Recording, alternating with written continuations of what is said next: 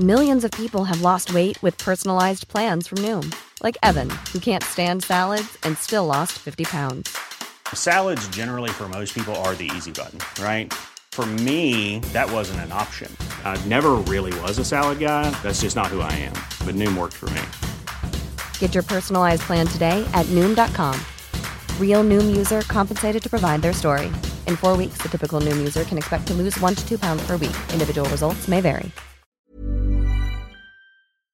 Hola, mucho gusto, soy el Conde Fabregat. Y permítanme darle la bienvenida a todos y cada uno a mi bestiario, el lugar donde monstruos, bestias y criaturas de la ficción, historia, criptozoología y mitología se reúnen como en la película de Pepito y Chabelo contra los monstruos, pero solo para entretenerte a ti. El día de hoy tenemos un gran invitado y un gran monstruo como usualmente lo tenemos, así que déjenme presentárselos. Antes que nada tenemos a nuestro invitado, un youtuber y podcaster que es un asesino verbal de mamadores y fan del Necaxa. Lo menciono porque yo no soy fan de fútbol y sé que son como pinches cinco, así que hay que mencionarlo. El señor Dan Rojas, epicántico. Y como monstruo tenemos una bestia maravillosa, sumamente interesante del continente africano. Un monstruo, un monstruo social que fue utilizado para el mal bien cabrón. Estamos hablando de el hombre hiena. Así que agárrense de la brocha porque vamos a quitar la escalera y vámonos a África.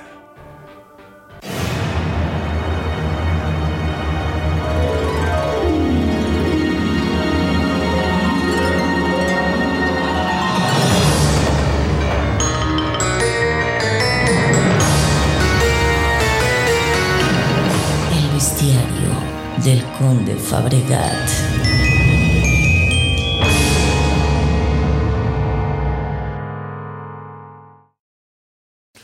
Pues bueno, comencemos. ¿Qué es un hombre llena? Pues el hombre llena de entrada es un neologismo, porque en realidad no es el nombre del monstruo tal cual. Según la región es el nombre. Un nombre es Cori Ismaris, otro es Bouda y otro es Bultungin. Ese me gusta, Bultungin. Eh, depende obviamente de la región y cada uno tiene ciertas características, pero vamos a empezar hablando de lo que tienen en común. Todos son básicamente lo mismo, un ser humano que se convierte en hiena. O sea, básicamente es como un hombre lobo, pero tiene ciertas diferencias. La primera es, pues es africano y es una hiena, no es un lobo. Otra es que no necesita de la luna para convertirse en monstruo. Simplemente lo hace cuando se le hincha un huevo, normalmente es en la noche. Y eh, otra cosa que es sumamente interesante es que no es un hombre que se convierte en hiena, es una hiena que se convierte en hombre. Eso está poca madre. Ok. Ahora, como seres humanos tienen ciertas características, tienen como ciertas habilidades de curación. Dicen que son grandes curanderos. Eh, y además son alfareros, son herreros y son muy peludos. Cuando los ves como hombres, o sea, como seres humanos, son muy peludos y tienen la voz muy nasal. Que es cagado porque cuando se convierten en llenas son llenas con poco pelo. Entonces es como, ¿qué pedo? ¿Qué pasa con el pelo? se les mete. Entonces, vamos a ver. Entonces, imaginemos básicamente una hiena gigante que camina sobre dos patas, tiene eh, los ojos brillantes, rojos, sobre todo cuando va a atacar se le ponen sumamente rojos los ojos, huele a mierda, que es muy curioso porque eso es como uno de sus superpoderes, porque ese olor a mierda son feromonas aparentemente y con ellos pueden hipnotizar a las personas. Pero bueno, ya, ya, ya vimos, es como, un hombre lobo, pero es llena, es como, ok, va, vamos a meternos todavía más. Antes que nada vamos a hablar un poco de las hienas, porque son un animal sumamente incomprendido y que me gusta mucho. Normalmente cuando pensamos en las hienas pensamos en carroñeros, pensamos en animales que no son un depredador dominante de África. Cuando pensamos en depredadores dominantes en África, antes hasta pensamos en los putos chitas, güey. Que los chitas no le ponen una pinche vela una hiena, curiosamente. Y ahorita vamos a ver por qué. La razón por la que normalmente pensamos que las hienas están bien pendejas es porque vemos a, a leones partiéndoles la madre. Pero, güey, los leones son el animal más pinche brutal, de, el depredador más brutal de África. Entonces, quedar como pendejo frente a un león, pues no es, no, o sea, cualquiera pasa, ¿no? O sea, no es así como que digas, uy, no mames, es que tienes que chingarte. No, pues es difícil, güey. Ahora vamos a hablar un poquito de ellas. No son carroñeras, en realidad son grandes cazadoras. El problema es que son nocturnas. No las vemos cazar nunca, güey. Ese es el pedo. Entonces la gente empezó a sacar ideas de que estaban agarrando carroña de alguien más, pero el pedo es que no los estaban viendo cazar. Son excelentes cazadoras y tienen la onda de cazar en grupo, tienen grandes estrategias, igual que los lobos, igual que los leones. Eh, pero está algo muy, muy, muy cabrón. Ellos tienen mil veces más resistencia que, por ejemplo, un león. Básicamente una hiena tiene el doble del tamaño del corazón que un león, proporcionalmente hablando. De hecho son casi casi del mismo tamaño. Y ves un león y una hiena y son es muchísimo más grande un puto león, pero tienen el mismo tamaño de corazón. Eso que hace es que tengan una onda cardiovascular y una resistencia mucho más cabrona. De hecho, las hienas tienen la posibilidad de cazar no tanto por emboscada, sino persiguiendo hasta que ya no puede más el animal y se derrumba porque le están mordiendo a las pinches nalgas y nomás no dejan de perseguirlo. O sea, básicamente la constancia es un arma bien puta terrorífica si la piensas. Por otro lado, tiene una de las mordidas más fuertes del reino animal, güey. De hecho, si no me equivoco, es la mordida más fuerte de los mamíferos.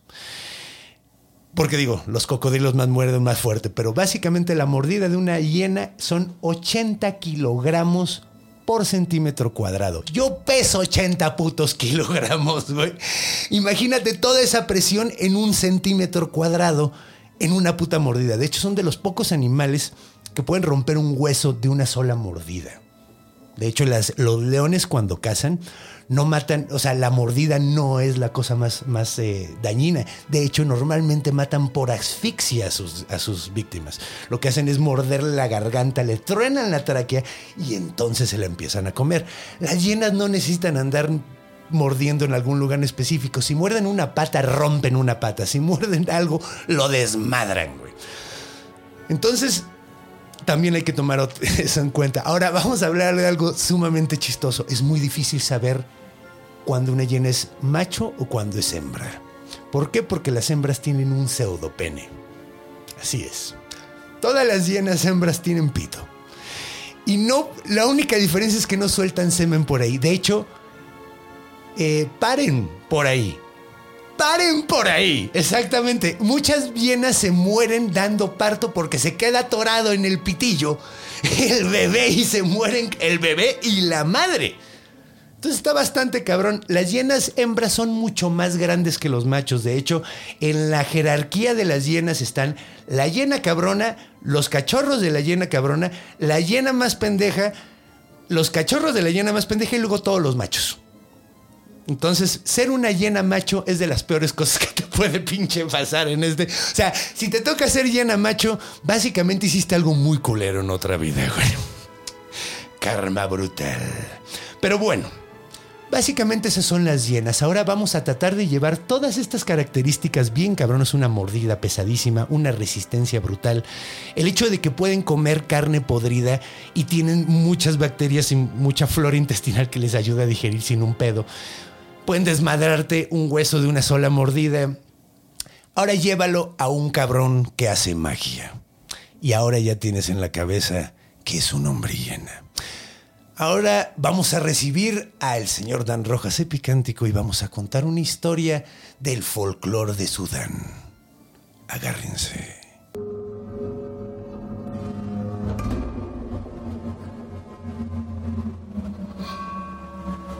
Encuentro. Bueno, pues comencemos con la historia y antes que nada vamos a presentar a nuestro gran invitado Dan Rojas que ya llegó aquí al estudio. Muchas gracias, un saludo a todos, muchas gracias. Mi nombre es Dan Rojas, no me, no me conocen, nadie sabe quién soy, nadie sabe quién soy, así que me vas a presentar cuando yo lo sé, pero también yo porque bueno, mi nombre es Dan Rojas, Epicántico. Gracias. A huevo, Dan Rojas, gran youtuber, eh, este, podcastero también. Eh, ¿Cómo se llama el proyecto otra vez? De pronto canto podcast. De pronto es canto podcast, se me fue el nombre, qué frito. Pero bueno, pues, pues es un gusto tenerte aquí. Mira, no te conocer, pero al menos te conocemos, nosotros somos fans tuyos, No, entonces gracias, la gracias, neta gracias. es un gusto y un honor tenerte aquí, mi carnal. gracias, gracias. Entonces, pues ¿qué te parece si comenzamos con unos cuentos, mi carnal?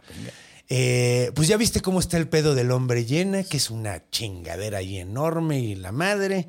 Entonces, pues vamos a comenzar con un cuentito de cómo sería encontrarte con una de estas madres. Ahora bien, el lugar, vamos a decir, es Sudán. El año, pues no sé bien, vamos a decir que hace unos 200 años, porque esta chingadera ha estado pasando desde hace mucho. tiempo. Correcto. Ok, entonces, eh, esta historia es de un vato que se llama Bachir. Bachir es, es un vato de un pueblito allá en, en Sudán. Eh, es un pueblo indistinto, ya sabes, de un lugar que no me quiero acordar, ya Correcto. sabes, chingaderas de esas. Bueno, pero si dices 200 años, entonces tendremos que hablar del Sudán anglo-egipcio, precisamente. Exactamente, exacto. Oye, qué maravilla, muchas gracias. Entonces sí, anglo-egipcio, cuando ya llegaron estos vatos y todo el pedo. Eh, Bachir es un, es- eh, vive en un pueblito donde, pues la neta, todavía las tradiciones son... son y la neta, él trabaja, eh, es, es cazador el vato. Correcto. Se le rompió ese día el cuchillo con el que normalmente anda cortando la, la- la- o sea, despedaza ya, bucherea, ¿cómo se dice? Carnicea. Mm, Los tablajea, cuerpos. ¿no? Tablajea, ándale, lo, lo- donde, eh, y se le rompió el cuchillo y necesita uno nuevo. Ahora, el vato está medio incómodo porque tiene que ir al herrero. En esa época los herreros eh, no vivían tal cual en el pueblo, eran banda que andaba como dando el rol. Bien. No, eran, eran, ¿cómo se les dice? Eh, emigrantes constantes, no tenían un lugar. Sí, claro, como errantes, nómadas, Er- algo así. nómadas, Como esos trabajadores alemanes que, que dan... andan- Los tinkerers, exacto, que andaban arreglando chingaderas todo el tiempo A y cambio llegaban de comida y, y lo que fuera. Exacto, exacto. Entonces este, este vato andaba quedándose en una, pues, como una tiendita que se había armado afuera del pueblo. Y pues la neta el güey, pues sí, lo, se veía raro y la banda como que no le tenían mucha confianza, pues, pero pues Bachir necesitaba un pinche cuchillo nuevo. Entonces el vato fue, llegó con el, con el, con el herrero y el herrero resultó, pues cuando empezó a cotorrear con un güey, vato muy peludo, con la voz muy nasal, empezó a cotorrear con él, güey. Y un güey simpático. El vato le dijo, órale, pues qué pedo, no es tan culero como la banda anda echándole al vato. Y de hecho le empezó a sacar con un chingo de conversación y le empezó a sacar un chingo de específica. ¿Qué tipo de animal cazas, mi carnal? Para ver cómo vamos a hacer tu cuchillo, güey. Y el vato, órale, como que me está sacando mucha conversación este vato. Y cuando se dio cuenta, ya no era de día, carnal. Ya estaba bajando la noche y el vato dijo en la verga, güey. Le digo, no, pues mira, ¿cuándo me lo tienes? El miércoles. Tú ven el miércoles, ¿no? No le decían miércoles a ellos, pero pues era de cuenta en dos días. Dice, en dos días ahora la cámara, güey. Entonces, pues el vato agarra y dice, ya me tengo que ir porque se me está haciendo de noche, güey, y no quiero. Dijo, ay, ¿a poco se hizo? Ay, qué bárbaro, se hizo de noche, ¿verdad? Y el vato empezó a caminar de regreso Bachir empezó pues bastante escamado, güey, porque pues ya... Pues sabes que en esos lugares, güey, no puedes andar de noche, güey, porque pues los animales están culeros y... Y pues la neta, eh, empezó a caminar bastante escamado y, y- y a lo lejos empezó, empezó... ¡Ay, cabrón! Empezó a escuchar, pues, ruiditos malvibrosos, güey, que pues en esos lugares... Una risita que no se siente nada cómoda, dijo, en la verga, llenas, cabrón. En la puta verga, güey. Ahora, el güey sabía que como una mordía chingada a su madre, entonces el vato empezó como a apretar. Ya sabes cómo corres con las nalguitas apretadas cuando estás cagando. Ah, que sí. no, pues mejor ya empiezo a correr y el vato empieza a correrle, güey. Y en la verga, güey. Empieza, ve una a lo lejos, ve una de las pinches llenas y el vato dice, no mames, ya, no mames, ya, no llegué a mi pinche casa, ya chingué a mi madre, güey. Entonces empezó a, a correr ya de plano el vato y empezó a ir más pinches llenas. Vi una que salió corriendo por el lado y dijo, en la verga. O sea, de reojo vio una, ahora las llenas cazan. Normalmente unas te empujan y, y luego te cierran el camino Sí, claro, por es una enfrente. emboscada Es una emboscada brutal. Y el güey dice, no mames. Y de repente oyó un- una risa muy particular de llena, güey. que decía Bachir, güey. Y el vato dijo, ¿qué, güey? Así como, no sé cómo hacerle, güey. Mira, vamos a reírnos de... Bachir. y el vato dijo, en la puta verga, güey. No mames, güey. Y Cuando voltea, todas las llenas están paradas, güey. Ninguna se está moviendo, güey. Y se empiezan a ir, güey. Y el vato dice en la puta verga. Y llega una pinche llena corriendo a cuatro patas y se le para enfrente. Huele a mierda. El olor es tan intenso que el güey se medio tapa y cuando voltea a ver otra vez a la llena, ya no tiene miedo, güey. Ya no tiene miedo, güey. La llena se, se vuelve a poner en cuatro patas, se le acerca, se le empieza a restregar. El vato no tiene miedo, güey. Y está sacadísimo de pedo porque es la chingadera más grande que ha visto. Y no tiene miedo, güey. Y la llena empieza a caminar y el vato no puede evitar empezar a seguirla, güey. Y la sigue y la sigue y la sigue. Y cuando llegan a un pinche lugarcito en medio de, de- de- de árboles, la llena se lo empieza a putear culerísimo, güey. Y le empieza a morder, le empieza a, le arranca una pierna, güey, completa, y lo deja medio enterrado. Lo entierra, hace un agujero y lo mete y lo deja enterrado y se va. Y el vato se está pinche quebrando ahí toda la pinche noche. La mañana siguiente lo encuentran, güey. Entonces el vato lo ven y dice, no mames, ¿qué pedo, güey? ¿Qué pasó? Y dice, no, pues una pinche llena. Y dice, no mames, de milagro. Lo andaban buscando, era un cazador importante. Lo encuentran y le dicen, oye, güey, ¿qué pasó? Pues el vato les cuenta, no, pues una pinche. Y dice, no mames, güey, un Bouda, güey. Un puto Bouda, güey. ¿Cómo vamos a matar al Bouda, güey? Entonces, uno de los hombres de- del pueblo que se llamaba Manny, güey, un ruco, güey. A Manny, güey, dijo, güey, cuando yo era niño esto ya había pasado. Y, y la forma de corregir estas chingaderas, güey, pues a nadie le va a gustar. Entonces hacen una, una como pequeña rifa en, en- en el pueblito, güey. Probablemente lo que hicieron, hicieron así como un cuadrito, cada quien tenía un, hicieron una cuadrícula y pusieron una gallina, güey. Y donde se cagara la gallina, güey, a- a- e- era el número que, que le elegido, tocaba, claro. el elegido. Y pues el- salió el número elegido, salió una familia, güey, y tuvieron que dar a una mujer de su familia, güey, para O arreglar. sea, este fue algo así pedo. como la rifa del tigre. La rifa, pero sí. en este caso fue la rifa de la hiena. Ajá, exacto, güey. Sí, fue como, como lo que pasaba con Teseo, güey, que cada tanto tiempo Sí, claro. tenía- mandaban a, un, a uno a Creta. O la leyenda de San Jorge. Ajá, igual con San Jorge y el dragón, que cada tanto tiempo alguien tenía que. Exactamente así estuvo el pedo. Agarraron a la morra y la amarraron, güey. Todos se escondieron alrededor, güey. Y de repente oyeron otra vez unas pinches carcajadas, pues ya sabían que venían las pinches llenas, güey. Y se acerca la pinche llenota, güey. Y todos salen con lanzas y lo pinche puñalan y la chingada. Y se hace el vato el herrero Bien. básicamente.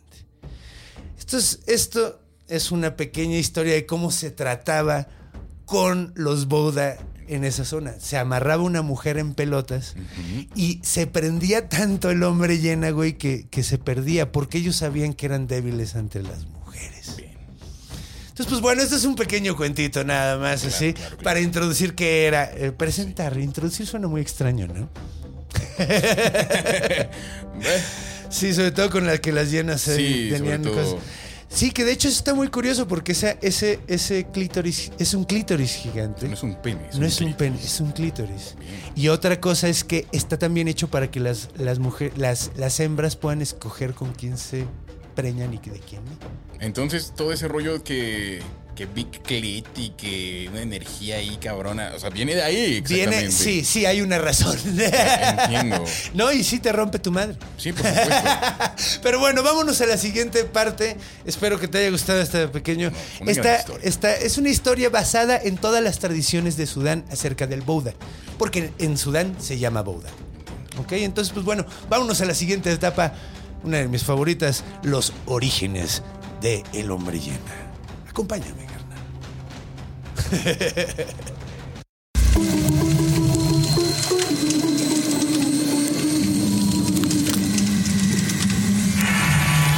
Orígenes. Y pues bueno, estamos de regreso en la parte de orígenes, que es una de mis partes favoritas. Es aquí donde platicamos pues como de, de, de las ondas culturales. Muchas veces, normalmente en esta parte me gusta mucho hacer el pedo de encontrar al monstruo y sacar de dónde venía originalmente. Por ejemplo, en el episodio de los cíclopes, resulta que los cíclopes eran los cráneos de los proboscidios, que son los como elefantes. Ajá. Eh, eran cráneos de mamut. Y cuando ves un cráneo de mamut, parece el cráneo de un cíclope. Entonces, es bonito así como decir, ah, no Ah, existe. era eso. Era eso. Sí. Pero aquí no hay eso. Claro. Ok, entonces, eso es. Eso es eh, pero está chido porque los hombres llena, al igual que los hombres lobo, son como algo bien básico del ser humano, ¿no? De hecho, en el primer libro que tenemos de la historia, que es, bueno, en sí, la primera novela Sí. de, la, de la historia es eh, la epopeya de Por Gilgamesh. supuesto. Y ahí hay una parte, no sé si la, la- la leíste o algo, lo- la conoces Ah, un sí, poquito. claro, referencias, Sabes referencias. Sí, hay una parte donde el señor Gilgamesh con su mejor amigo Enkidu, que era un güey muy peludo, no un hombre lobo, pero era un güey muy peludo. Eh, yo quiero un amigo así que sea como un monstruo. Estaría de huevos, ¿no? Sí. Yo soy el amigo monstruo de, los, de mis amigos. Creo que me acabo de dar cuenta de eso, güey. ¡Chale, güey! Bueno, tipo eso de que si no tienes uno, entonces eres tú. Eres tú, sí. Así. eh, Ahorita, sí, así, eso fue lo que pasó, güey. Así me cayó el 20 así al aire. Demonios. Soy yo. Soy, yo, güey. Así, ay, caray, soy yo, como el güey. de- Pero bueno, el punto es que eh, Enkidu y Gilgamesh se maderan un monstruo que se llama Humbaba. Humbaba es como un eh, monstruo protector del bosque. Haremos algún, algún episodio alguna vez de, de ese tipo de monstruo porque no es, el, no, no es el único que, la única vez que se prende, pero es el punto que es un monstruo gigante que le rompe su madre Gilgamesh. Y luego Ishtar, que es la diosa del amor, que es Sí. como Venus, literalmente la- el planeta Claro. Venus. Llega y le dice, oye, güey, estás bien bueno, güey, vamos a coger. Le ofrece las nalguitas. Y él dice, ¿sabes qué? Esas nalguitas me van a salir muy caras, no las quiero. Vale. Y uno de los argumentos que le da es, le dice, güey, y le da un- una lista de güeyes que Ishtar convirtió en lobos. Así de, este güey, este güey, los convertiste en lobos, güey, no mames. Entonces es la primera vez que tenemos la referencia de hombres lobos Es en la literatura. Es esa, güey.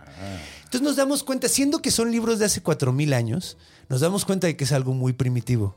Es algo muy natural. Igual que los vampiros, los fantasmas y los dragones. Esos son los monstruos que se repiten en todos. Serían como los arquetipos. de- son como, ándale, exacto, son como arquetipos de monstruos. Yo creo que cada uno representa como cosas distintas. Vamos, vamos, a, vamos, a, vamos, a, vamos a sacarnos del fundillo. ¿Qué significan? Porque es, o sea, uno es el miedo al, a lo, al- lo que pasa después de la muerte, que es los fantasmas. Fantasmas, claro.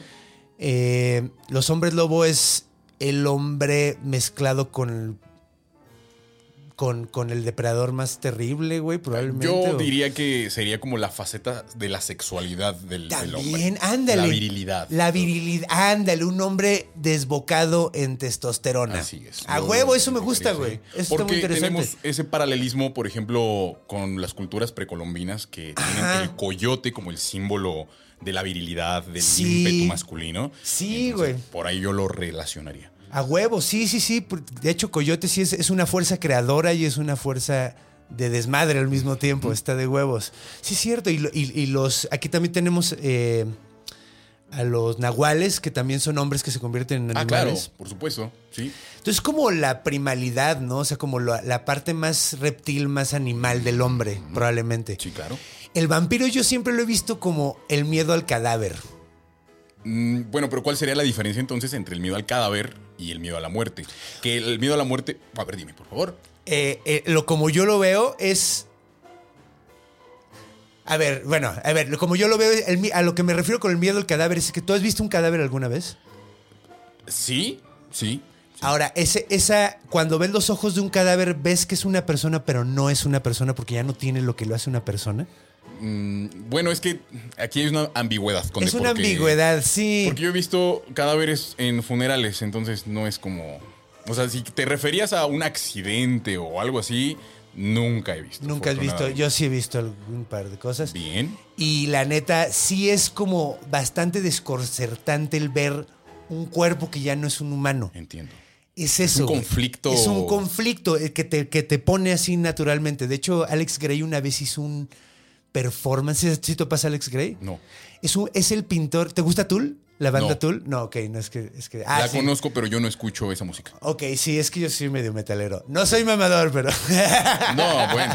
A ver, es que hay buenas cosas. Hay buenas cosas en el. hay- de hecho, Tool. Te recomiendo que veas videos de él, de ellos, porque los videos son. eh, más allá de. De hecho, yo mucha, el- mucha música me ha gustado porque veo los videos entre ellos Tool, güey. Correcto. O sea, cuando era muy morrito vi el video de Sober, que es, es, es- ese animación claymation, o sea, como stop motion, Sí, cuadro claro. por cuadro. Sí. Y me gustó tanto que me gustó la banda. Entonces, Bien. bueno, el punto es que Alex Gray se metió, hizo un performance donde se metió en un cuartito como por dos días o bueno, quién sabe cuántas horas con un cadáver. Vaya. Entonces, y era como para jugar con ese repele natural que tenemos los seres humanos con un cadáver. Ese- esa era su finalidad. Esa era su finalidad. Bien, porque. Pro- o sea, mostrar a alguien viviendo algo que naturalmente no quiere hacer, güey.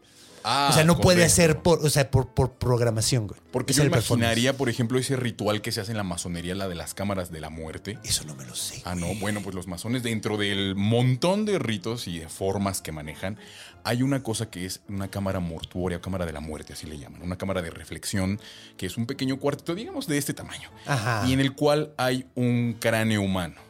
Entonces, la persona que se va a someter a ese ritual lo hace para reflexionar sobre la vida y la muerte. Wow. Una referencia un poco más concreta sobre esto es que es algo que, vamos a poner un ejemplo, un cirujano que es masón, antes de hacer una operación delicada, va y se mete a su cámara mortuoria para reflexionar sobre la vida, la muerte, lo que va, se dispone a hacer y lo hace.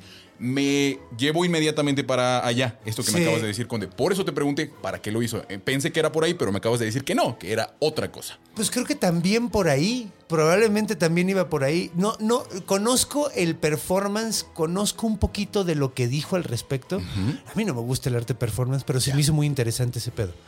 Porque, bueno, el punto es, vamos a regresar a lo del vampiro. Desde luego. pero eh, el punto es ver ese cuerpo que no es un humano ya, parado y moviéndose. O sea, esa como contradicción, a diferencia del fantasma que es la muerte como Que concepto. eh, eh, eh, sí, es la muerte como concepto, es un espíritu, es alguien que ya está muerto y ya no está ahí. Entiendo. Pero esto se estás viendo a un pinche cuerpo que ya no es una persona moviéndose y comportándose como si fuera una persona. Es algo completamente antinatural. Antinatural. Creo que de ahí viene el vampiro. Vale, vale, lo, lo tengo mejor planteado porque Ajá. no, no lo podía No, ver de Sí, esa es manera. que sí, son dos cosas distintas. Bien. Y luego tenemos el dragón, que pues es como el, el monstruo de Sería la, la naturaleza. naturaleza, Sí. ajá. O sea que es imparable, es algo que es eh, inefable, Inconmensurable. inconmensurable, no puedes hacer nada al respecto. Entiendo. Es lo que es. Entiendo. Si llega el dragón y te chinga, pues es lo que es, güey. Sí. Y eso creo que representa eso en todas las culturas, a pesar de que haya, bueno, digo, los, los en, en- en Oriente tienen la onda de, de hacer este pedo, de ver a los dragones. En China los ven como algo muy positivo, sin embargo entró la filosofía de... eh. ¿Dónde- No, no, no, donde están los budistas, eh, el país chiquito que Nepal. anexió, no, no, no, no, Nepal, no, no, no, donde están el, donde está el Dalai Lama. Mm. Coño. ¿Nepal? No, no, no, no es en Nepal, es en China. Ah, Tíbet. Tíbet, exactamente. sí, sí. Gracias. No, yo tampoco lo. Nos llegó, llegó. Nos llegó, llegó, sí. Pero bueno, el, Tíbet. el Tíbet, eh, eh, eh, ellos, lo- eh, ellos tienen la onda de ver a los dragones como el agua. Bien. Y eso significa que puede ser bueno y puede ser malo.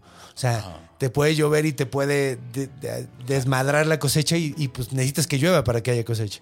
Entonces, eh, pues es la onda, ¿no? Así como...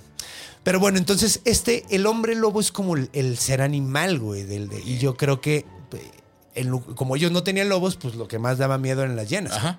Entonces, es ese mismo monstruo, güey. Ahora, vamos a ver así como algunos detallitos de cómo lo ven en cada país.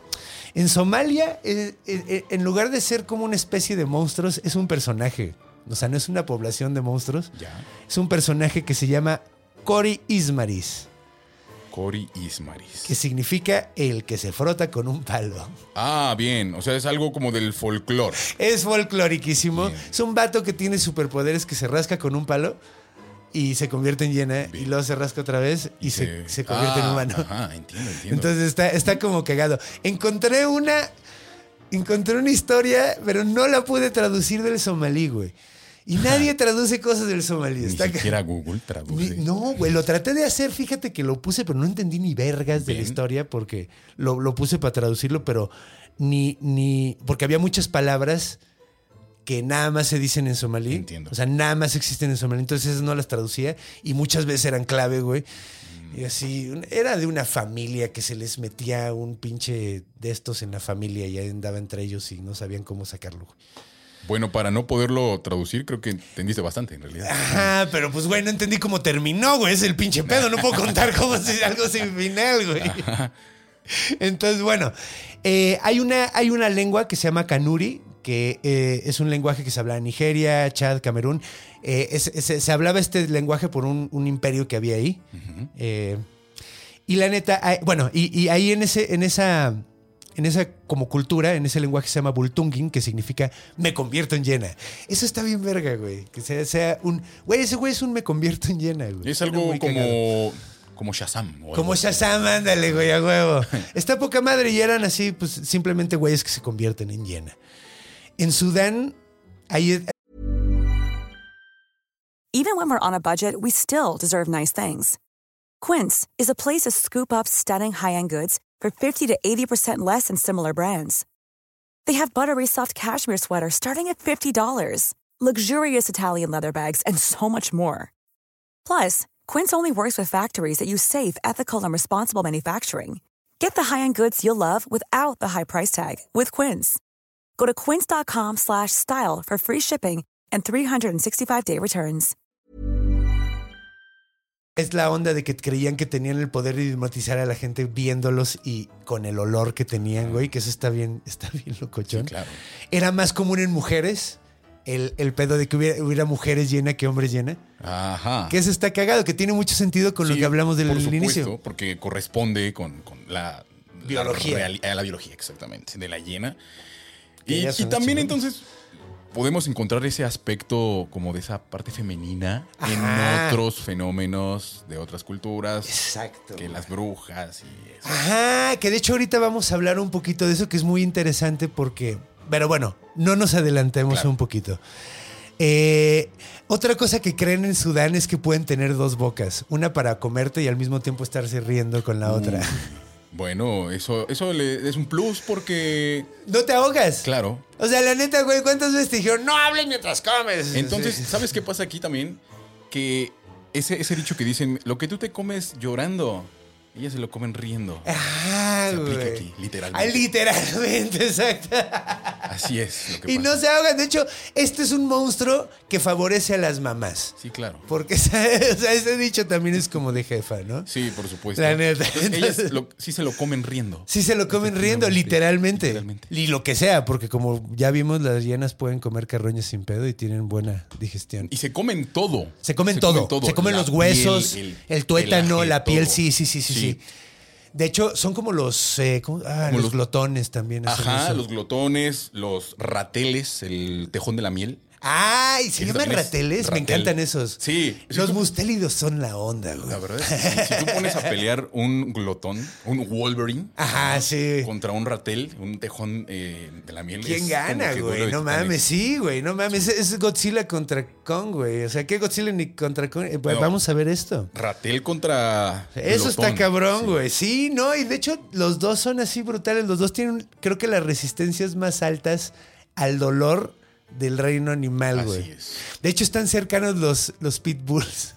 Fíjate, sin embargo, hay una vulnerabilidad, por lo menos en el caso del glotón, porque han aparecido ejemplares muertos atravesados por agujas de puercoespina. Ah, americana. claro. Es que, güey, el puercoespín es, este- es, güey, evolutivamente es que qué buen diseño. Sí. Al chile, es que güey. es una cosa. Y contra un glotón que es una. Que es, ajá, güey. Pero es que también esa es la cosa, güey. Si ti- es, es una vulnerabilidad el hecho de no sentir dolor. Es como esa gente que no tiene, tiene esa enfermedad que no sienten dolor y Ah, se claro, rompen un dedo claro. y ahí andan así con el dedo roto como si nadie dices, ¡guay! Es, es malo, o sea, el dolor es bueno para que te avise que te está Sí, saliendo supuesto. algo mal. Sí, lo que es que estos animales tienen esa, esa cualidad de alta resistencia. Sí, un alta umbral altísimo de dolor. Y, ajá, Y a venenos también. Sí, por Todos los mustelios. De hecho, ¿cómo se llaman estos los? Hace poquito hablamos de los. De las mangostas, güey, que pelean Ah, con cobras, Sí, güey. claro. súper chingones animales, güey. Otro animal rapidísimo, porque no, este no es un podcast de biología. No, que sí. es de monstruos, pero los monstruos... Cuando hablas de monstruos, hablas de biología, hablas de... Claro, claro. Es nuestro lema, chingada. Las madre. lechuzas Ay, también se comen todo. Todo, sí. Todo. Sí, sí, sí. No, y, y- güey, otro que qué bárbaro, qué pedo con el diseño de esa madre. O sea, vuelan completamente en silencio, tienen una vista de que te pinche cagas. Casi, casi tienen como colocación porque tienen una oreja diferente a la Ah, otra. sí, sí, Entonces tienen mucho. Y además tienen como una. La cara, la forma la- de corazón que tienen en la cara está diseñada para agarrar todo el. Y como tienen los dos oídos Y parejos, como no mames, su cabeza rota casi a 360 Sí, grados. Güey, no mames, son. Sí. Qué chidos son los animales. Al Entenderlos es un buen un punto de partida para respetarlos y Sí. No, y para- también como para entender lo animales que somos nosotros. A mí lo que siempre me pasa es que entre más entiendo de biología, más digo, verga, güey. Dejen de romantizarnos, güey. Somos unos pinches animales, güey. Es correcto. Así. O sea, lo único que tenemos es un poquito de la, la percepción del tiempo más vergas, güey. Yo Ajá, creo, porque. Claro, la conciencia del tiempo La creo que es lo único. Ajá. O sea, porque pensamos a futuro más que los demás. Pero bueno, ah, vamos a seguir eh, con estas onditas porque está interesante. En Etiopía también les dicen Bouda y aquí es donde se va a poner bien maníaco. Y de hecho, en una de esas ya nos vamos a pasar a la siguiente.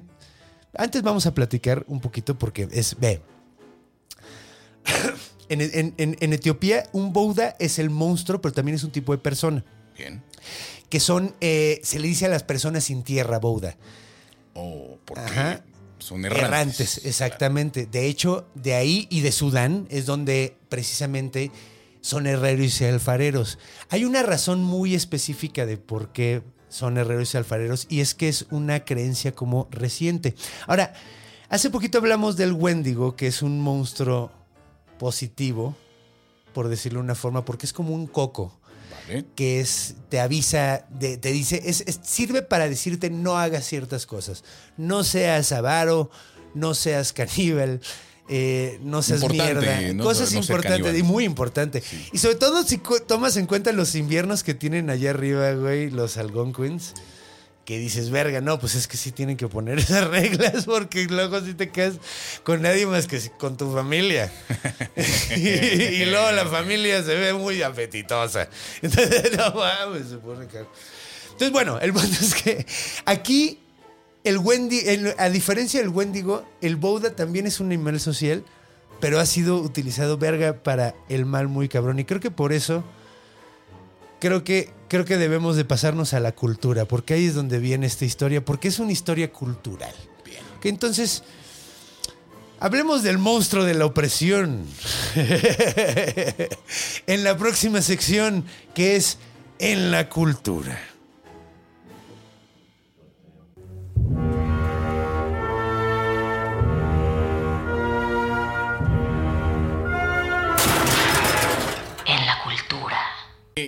Qué, gusto. Qué A huevo. rico estar aquí.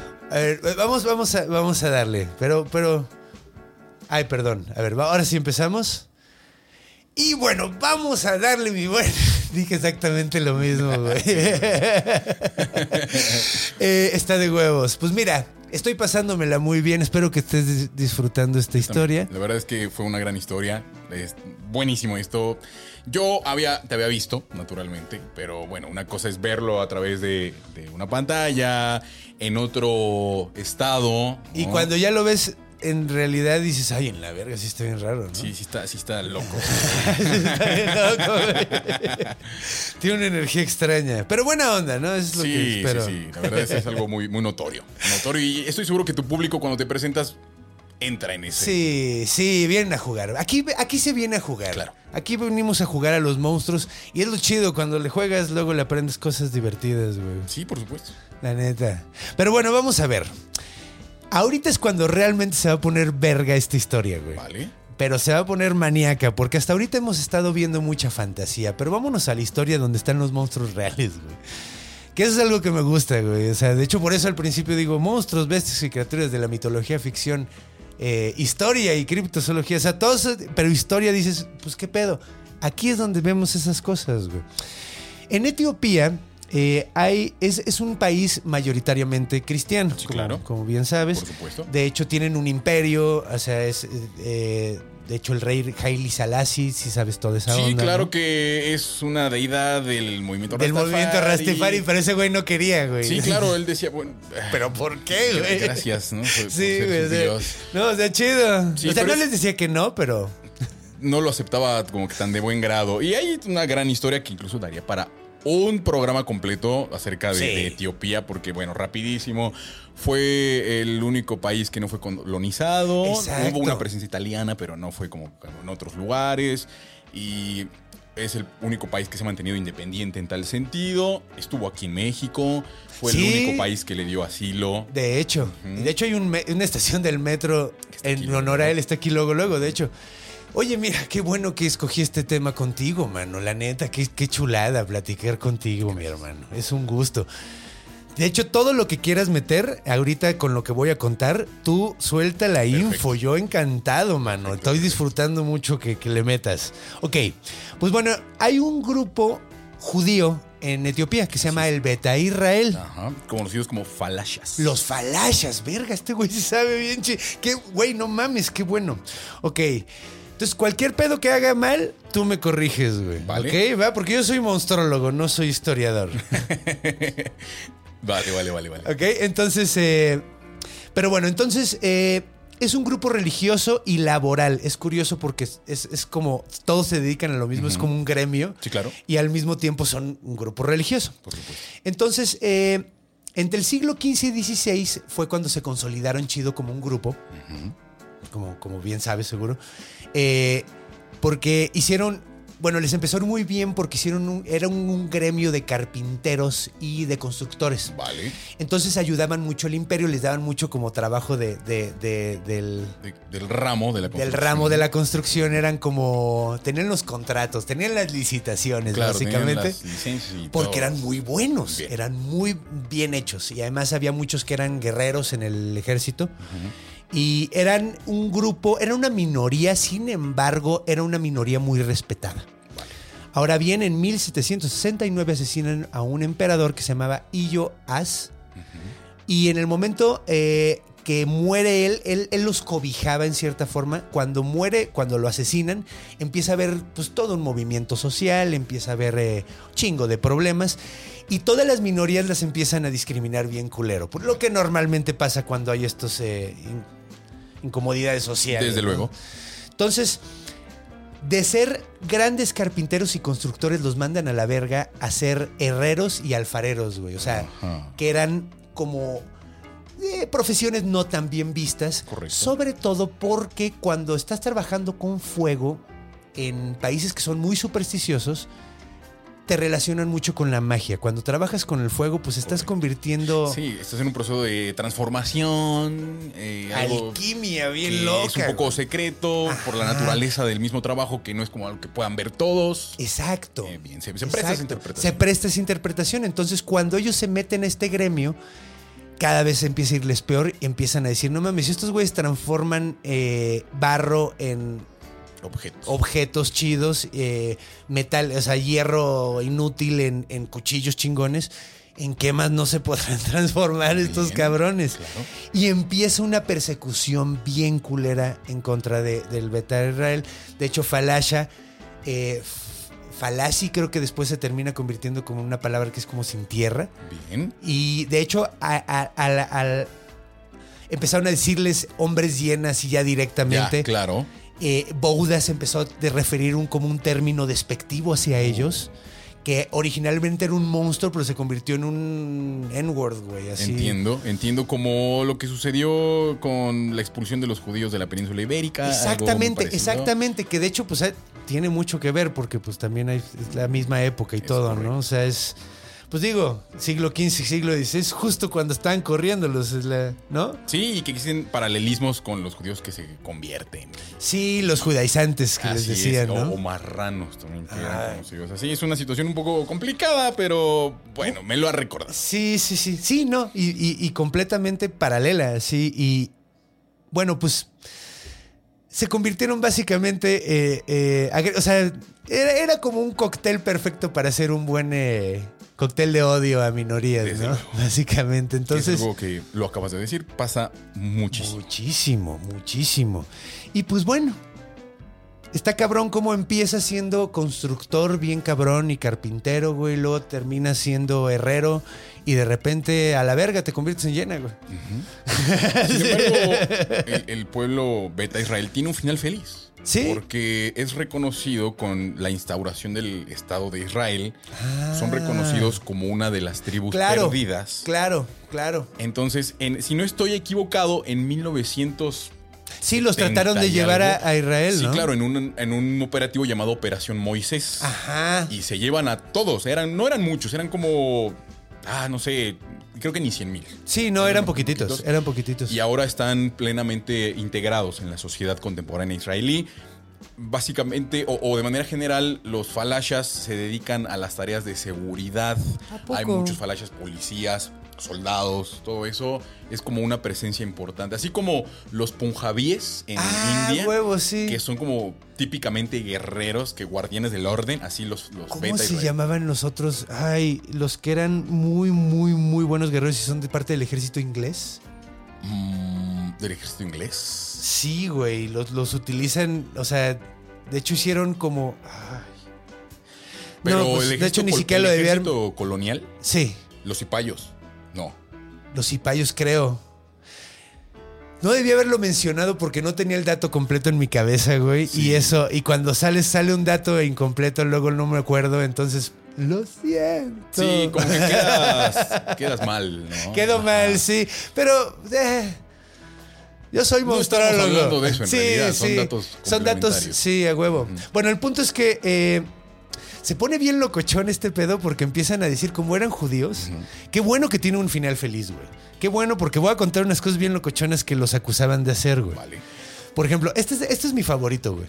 Decían que como eran judíos, ellos eran los descendientes de los, del güey que hizo los clavos de Cristo. Ah, porque eran herreros. Herreros. Entiendo. ¿Qué, qué relación más maníaca, güey? Qué manera de. Qué manera de rebuscarlo de para rebuscarle, güey. No mames, la neta, qué creatividad, güey. Sí, sí, sí, sí. Qué creatividad para el odio, güey. La neta. Eh, Es algo que tristemente va de la mano. Va de la mano, es como los trolls. ¿Ah? Los trolls son súper creativos, güey. Sí, Así que dices, verga, güey, ¿por qué no estás haciendo algo bueno por el mundo, güey? La neta, sí, porque, No güey, no, o sea, neta, neta, tienes talento, chavo. La neta es como Lovecraft, que, era- que empezó por trolls, ¿sabías eso? Ah, sí. De hecho, la historia cuenta que, bueno, ya lo contaremos en otro episodio chido, pero el güey escribía cartas de odio y el editor dijo, güey, escribes también que empieza, güey, escribe cuentos, güey, no mames, no me escribas cartas de odio, güey. Eh, otra cosa, acusaban a los judíos de robar sangre como si fueran vampiros, o sea, Vale. era como un pedo de que eran hombres llena y además eran como vampiros. Eh, eh, y, y, pues de hecho a la fecha acusar a alguien de, de ser un bouda es ilegal. Bien, O sea, o sea, te puedes meter consideraría sí. como un discurso de odio o algo así. Exacto. Bien. Pero, güey, imagínate cuánta banda tuvo que morirse para que llegara a ser una ley, cabrón. Bueno, o sea, ya cuando es una ley dices, verga, sí estaba, estaba rubo de pedo. eh, algo grave, eso es grave. La neta. Y hay, hay algunas cosas que están muy chistosas que dicen que, por ejemplo, en Amárico, que es lo que hablan ellos, Sí. Amárico Vespacio. Qué chiste más pendejo. Eh, que era el lenguaje de los judíos de allá. Es bueno. Es, es malo, es malo, es malo. De hecho, me gusta hacer chistes malos. Sí, sí. De repente, mira, no todos pueden ser buenos. Bueno, Chingada sí. madre. Tienes que soltar los malos también. Si no, se te quedan adentro y te pud- se te pudren. Eh, es una buena manera de La ver. neta, a mí no me da cáncer, yo suelto mis chistes malos. Entonces, bueno, el amárico, que es lo que hablaban ellos, Eh, el- la palabra que es eh, para referirse al trabajo manual, Ajá. aparentemente, es tabib. Y esa palabra en Etiopía también significa mal de ojo. Vaya. Entonces- Entonces es una relación lingüística bastante desafortunada. Bastante desafortunada, porque oían que decían, vamos a hacer el tabib, y decían, Ah, así. Lo vas a hacer. Sí, güey, se ponían acá de qué pedo. Y llegó un punto donde todo el mundo traía hasta amuletos en contra de los judíos, güey. Estaba bien manera que se llamaban akitabs Eh, para repelerlo. para repeler judíos. O sea, de- sí, como, andaban como en Borat, o sea, Sí, se sí, sí. comportaban como Borat estos güeyes así, así sumamente racistas. Entonces, pues bueno, vemos acá un, un- un interesante monstruo que además es un. eh, pues es, es el, el- el monstruo básico y el monstruo del racismo, ¿no? Ah, bueno, ahí tienes una interpretación. Aparte de ese aspecto eh, brutal y salvaje del ser humano, bueno. También este se, se transformó. Que de hecho, vamos a ser sinceros, el racismo es algo súper básico. Sí. Porque es tribalismo. Por supuesto, por supuesto. Es una, es una cosa que está latente en el ser humano desde el momento en que los, homini- los monos de aquel lado y los de acá nos estábamos aventando piedras. Desde de ahí el- comienza el racismo. Sí. Sí, sí, sí. Sí, no, pues en el momento en que te das cuenta de la otra edad. Ajá, ese es también otro gran concepto. Y creo yo, eh, a grandes rasgos, que precisamente dejar atrás este tipo de ideas es dejar también tu parte animal y Sí. ser un mejor ser humano. Se- ajá, exacto. Despegarte más de ser solo un pinche chango, güey, ¿no? O sea, solo un chango con, con un cerebro raro, güey. sí, completamente. Entonces, es- creo que va muy, muy, muy, muy de la mano. Eh, un monstruo que representa como la bestialidad del ser humano, que haya terminado siendo el monstruo de, de- de la discriminación, cabrón. Es una gran interpretación. Es importante darnos cuenta de cómo llegamos a nuevas conclusiones conforme lo vamos desarrollando. Y sobre todo en tiempo real. Es algo Sí. sublime.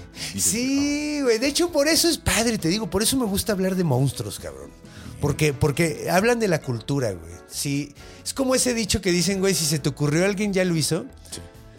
Sí, la "Ah, neta. Un alemán. Fue un alemán. ¿Quién fue el que lo dijo? No, no, no. Un alemán ya lo hizo. Ah, un alemán seguro Sí. ya lo. O un japonés. Así es.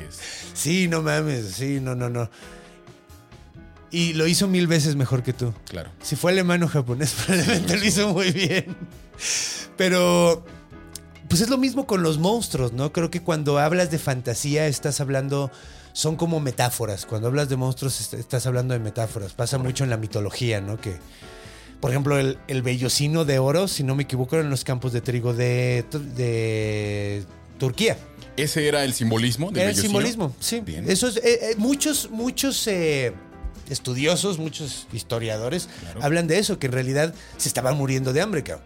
Bien. Entonces dijeron, chingue su madre, vamos por comida. ¿Y qué es un vellocino de oro si lo ves de lejos? Si tú vienes desde un barco y ves una isla con campos de trigo, pues se debe ver como, güey, es un vellocino de oro, es pelito de oro. Claro. Entonces, eh, y así pasa un chingo de veces. O sea, yo supongo que Hércules, por ejemplo, que es una de mis historias favoritas, cada uno de los monstruos está batallando con uno de los problemas que tenían. O sea, por ejemplo, la Hidra de Lerna pudo haber sido un grupo de bárbaros, bueno, bárbaros, otra cultura, Ajá. pero ellos los veían como bárbaros seguro, eh, que llegaban y matabas uno y salían dos. Y por eso era lo de las cabezas, ¿no? Básicamente. Entonces, creo que eran como representaciones de... de- y, y, pues es eso, o sea, eso es en todos lados. Sí, eh, es la manera en cómo surge la mitología, la religión, todo eso son causas más bien prosaicas, pero Sí. estoy seguro que has leído La Rama Dorada de Fraser. No, no le No, leí. ¿Cómo crees? ¿Cómo Sí, no me... Mira, La Rama Dorada de Fraser es un estudio de una sociología de la religión. Ay, no mames, tengo que leerlo Tienes porque que leerlo, sí, me encanta tienes la religión. leerlo. Es un tomo de hace como 200 años, es un clásico de la sociología. Ok. pero estudia paralelismos entre diferentes religiones, protorreligión, o sea, es una cosa completa. A huevo. completa. Muy no bueno, mames. muy bueno. La rama dorada de Fraser, un clásico, un clásico y tienes que leerlo No, porque te va a dar muchísimo. Sí, no, no, estoy seguro, porque en serio me encanta, me encanta el estudio, me encantan las religiones, las mitologías, todo ese tipo de cosas, se me hace súper interesante. Es como un glitch en el sistema, ¿no? Sí. La, la religión es una cosa maravillosa, es como un glitch en el sistema. Claro, claro. Y es maravilloso, porque de hecho, si no, digo, yo soy. Eh, tú eres una persona inteligente. Gracias, es, Conde. es- es la razón por la que estamos aquí parados, mi carnal. O sea, fue la herramienta del güey inteligente para decir, no me mates. Porque hay un Dios. Sí, Entonces, sí, por supuesto. la neta, ese gen de inteligencia yo creo que se pudo pasar gracias a la religión, güey. Ahorita ya es un detractor, pero verga lo bien que nos hizo mucho tiempo, güey. Sí, ah, bueno, al final la religión sí, sí, es, fue como el mecanismo. Lo que acabo de decir, el glitch fue. Sí, sí, buenísimo. Ahora, algo que también está muy bueno para entender esta parte, estoy seguro que todo el mundo aquí leyó o por lo menos vio American Gods de Ah, Neil Gaiman. ya, todo el mundo me regaña porque no lo he visto. Bueno, Ni lo he leído. léelo. Yo no la he visto. He leído la- Es que yo me muero. De hecho, me gusta mucho Neil Gaiman. Sí, me gusta mucho, me encanta. buenísimo. Sí. Varios. de- no sé si leíste Good Omens, que escribió No. con. Está bien Padres del Apocalipsis. Vale. Y también está muy bonito. Es más. No, bueno, pues es que es la misma cosa, porque está lleno de referencias súper interesantes, pero en, en tono de, de juego. Claro, bueno, pues en American Gods también es una cosa que se mete en la religión. Muy bueno también, muy bueno también. Y si no lo has leído, pues léelo. Sí, urge. hazlo, sí, hazlo. no, no, y no mames, y siempre me ponen en, en- en evidencia de que no lo he leído todavía, porque siempre me preguntan, ¿ya lo leíste? Y, yo, y llevo como año y feria con Ah. banda diciéndome, entonces ya, ahora sí, ya se está poniendo mal esto. Sí, pues yo imaginaría que conocías ambas referencias, ¿eh? Porque, digo, Sí. al estar tan clavado en este tema de... Conozco la referencia de, de Gaiman, pero, o sea, sé del libro, pero de, de La Rama Dorada, que ahorita ya es un libro que ya memoricé, Sí, La Rama Dorada de Facebook, porque verdad. tengo que leerlo. No hay ningún desperdicio en eso. Sí. Es un clásico de la sociología aplicada en el ámbito de la religión. Viene como Jesús es Mitra y cosas así. Ah, Pero a huevo, es estudio, sí. Es un estudio comparado de religiones. A huevo, a huevo. Sí, sí conozco esa onda. De hecho, hicimos hace tiempo un episodio sobre dioses Sí, claro. persas. Y Mitra, también hablé en el episodio de Navidad, hablé de Mitra porque pues tienes que hablar de Mitra Por porque pues, era su cumpleaños el 25, no el de Jesús, güey. Bueno, y aparece Jesús en American Gods. Y, Ay, qué chulada. El Jesus. Ay, a mí no me cae tan bien Jesús, fíjate. Mm, ah, No es de mi, o sea, ni siquiera es de mis personajes históricos ah, no. O sea, ni siquiera. O sea, ni- o sea, porque ves que hay muchas historias de que hablan de que es, no era un güey, eran varios profetas de la. Mucho apunta hacia eso. Es como una amalgama de muchos profetas. Acabo de terminar de leer la guía del Nuevo Testamento de Isaac Asimov. Ah, no mames. No Güey, soy súper fan de Asimov y Ah, no sabía que había escrito eso, no, cabrón. y no solo escribió la guía del, del Antiguo, del Nuevo Testamento, escribió la guía del Antiguo Testamento. No mames. Así es, que es un estudio de histórico y científico de cada libro de la Biblia. Eh, No, es un deleite. Sí llega a ser un poco ah, como que se carga de datos. Porque al final claro. tú sabes que Asimov era Sí. científico. Sí, sí, sí. Entonces, ¿a, a dónde voy? Bueno, él hace una suposición sobre la verdadera naturaleza de Jesús. Sí lo ve como un individuo, pero en realidad lo ve como, como uno de tantos profetas que aparecieron en la Judea del siglo Claro, I. Es que hubo un chingo. Claro, claro, cada generación había un par de ellos, por lo menos. Asimov pone que Jesús de Nazaret era uno más y si el cristianismo creció tanto como lo hizo, fue por una carambola para sí. pronto. Sí, sí. Fue, una, fue una Entonces- cosa de suerte. Así cabrón. es. Entonces él eh, desarrolla esa tesis estudiando cada libro del Nuevo Testamento desde un punto de vista histórico, desde un punto de vista científico, científico social, claro. No, No yo mames, Hace ya- tres días lo terminé. y- Verga, dude. O sea, me estás poniendo una lista de, de- de cosas que tengo que leer así bastante es que chida. estoy seguro que te van a ampliar aún más el panorama que, caray, se nota evidentemente. Sí, no. Para hablar de religión, para hablar de mitología, ahí, ahí tienes esas. Aquí, qué, eh, qué bueno que trajimos al epiti- eh, No están viendo, no están viendo, se está muriendo nuestro productor atrás de cámara, pero por eso no estábamos como medio así de la madre. espero que no se muera. Alguien sabe hacer la maniobra de Heimlich.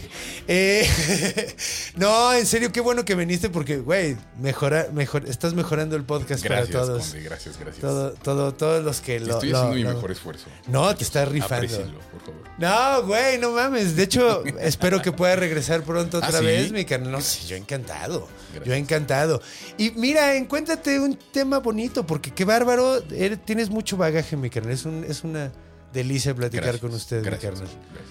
Eh, pues platicamos un ratito más y luego le cortamos. ¿Qué Como dices? Porque quieras, ahorita, como que yo, como que ahorita no sé, no sé. O sea, podríamos ya acabar. Sí, va. Y, y a ver, seguro sale otro tema de conversación antes de que cerremos. Porque, porque estoy disfrutando mucho esto, mi canal. ¿Quieres anunciar algo? El podcast, Bueno, eh, sí, tus sí, redes, lo todo lo que quieras. No, pues para eso vienes también, mi gracias, carnal. Gracias, gracias. Creo que este va a ser el, el salto cualitativo y cuantitativo también en mi trayectoria. Oye. En mis redes sociales me encuentran como Epicántico y YouTube, Twitter y en Instagram como epic.antico. Y el podcast, de pronto canto podcast en las plataformas que obviamente ya conocen de podcasting. Exacto, estás en Apple y en Spotify. No, sí. en esa no. ¿No estás en Spotify? No, en iTunes, ya no, ya no. Ah, en iTunes ya no. No, De estoy hecho, en- nosotros estamos en. No, no estamos. Bueno, bueno, no. ya, nadie está en iTunes. ya nadie está Ya, en iTunes. ¿Qué acabó. está pasando con iTunes? Terminó la era de iTunes. ¿Qué pedo? Porque ellos inventaron el podcast. Así es. Todo pasa. Todo pasa. Sí, Todo hasta pasa. los imperios más grandes caen. Ah, sí, hasta es. los imperios más grandes caen. ¿Perdón? Tu Ah, canal, de YouTube. Epicántico, canal de YouTube. así lo Epicántico. Ahí está también el podcast, está las cosas que hago. Y. A huevo, está chingón. De hecho, es bueno tener, tenerlo en YouTube y en, y en, en- en audio. Sí, está en Spotify, en Google Podcast, en iBooks. Porque luego es bueno ponerle la cara a la gente. Sí. Había gente que yo pensaba que yo era como chaparrito y chiquito. ¿Ah, sí? Sí, aparentemente los fans a veces escribían y decían, no mames, cuando vi al conde yo pensé que era chaparrito. ¿Por qué, güey? Soy todo escandaloso y enorme, güey. Sí mides como dos metros. 1.90, 1.90. Ah, no bien. soy tan, tan es. Pero ya estoy en el punto donde empieza a ser inconveniente, güey. ¿Ah, sí? Sí, ya no cabes en los camiones y cosas así. Ya te sientas y se te abren las piernas como. Te suben las rodillas como grillo, güey. Ah, así sí. bien culero. Sí, güey. Eh, pues, güey, pues sucede. Bueno, yo mido sucede. 1.80. Un 80. Ahí. Pues ya está. yo- según yo, ese es como el punto ya así chido. O sea, ahí es, ahí es como el ideal. Porque en México. En México. Sí, porque yo hubiera querido medir 1.90 en realidad, ¿eh? Eh, Pero ya, ya te pegas. ya, pues ve cuántas pinches marcas tengo en la frente. son arrugas, son arrugas. Sí, hay cicatrices, pero son arrugas. y pues bueno, pues espero que hayas disfrutado este pequeño viaje a través de, de- de- de las tradiciones africanas de las hienas. un buen viaje por el cuerno de África. Por el cuerno de África, sí. La verdad yo disfruté mucho la investigación porque no sabía qué tanto iba a poder sacar, pero no mames. Hay cosas chidas. En todos los monstruos, en todas las culturas siempre hay algo bien interesante. Entonces, te agradezco muchísimo que hayas Te venido, hermanito. a ti, Conde. Gracias. Y espero que regrese algún día. Y pues bueno, ustedes, ustedes espero, más les vale que regresen la próxima semana. y recuerden que los amo bien monstruosamente. Eh, síganos en nuestras redes, suscríbanse, denle dedito para arriba, préndanle la campanita para que les avisen, oigan, el conde está diciendo sus mamadas y se pongan contentos. Eh, recuerden que también estamos en todas las plataformas de audio. Si pueden darnos una buena referencia, siempre se los vamos a apreciar. Y tenemos grupo de fans en Facebook. Ya está bien chido a todos los, los besties que se, se- se pusieron llaman? Así- sí, así ya se han puesto su pusieron- nombre. Se pusieron ellos mismos su nombre. Es algo que a mí me, me enorgullece muy cabrón. Bueno. Me dijeron, somos los besties. Yo dije, ok, los amo. ¿Los be- besties como de best friends o de. Besties como de bestiario como y de- best friends Ah, bien. al mismo tiempo. Es como un play on words. Bien, es bien, como un juego de palabras. Cotorro. Bien, bien, genial. Siempre tener a, a tu fanbase es algo muy No, gratificante. y no mames, yo, yo, el, el niño nerd que solo dibujaba monstruos en la secundaria todo el tiempo, no sabía que iba a poder hacer una comunidad de esos monstruos que dibujaba. Entonces, los amo bien cabrón. Y pues espero verlos muy pronto. Muy bien. Adiós. Muchas gracias. a todos. Eh, antes, Ah, rapidísimo, también hablando de fanbase. Un saludo a todos los fans del Epicántico que están mirando a esto porque lo van a ver. Yo lo sé que lo van a ver. Huevo. Gracias a todos. Los quiero mucho. No los amo, pero casi. Ya Ese es mi punchline con mi comunidad. No Ah, los huevo, amo, pero, Pero casi. Eso está bonito. Yo los amo monstruosamente, así les digo ahora. porque- Monstruos. ¡Chido la banda!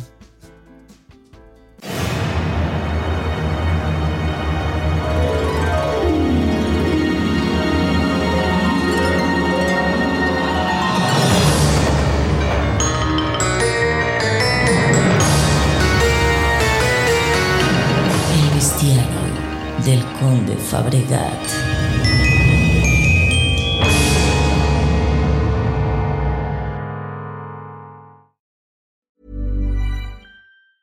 Even when we're on a budget, we still deserve nice things. Quince is a place to scoop up stunning high-end goods for 50 to 80% less than similar brands. They have buttery soft cashmere sweaters starting at $50, luxurious Italian leather bags, and so much more. Plus, Quince only works with factories that use safe, ethical, and responsible manufacturing. Get the high-end goods you'll love without the high price tag with Quince. Go to quince.com slash style for free shipping and 365-day returns.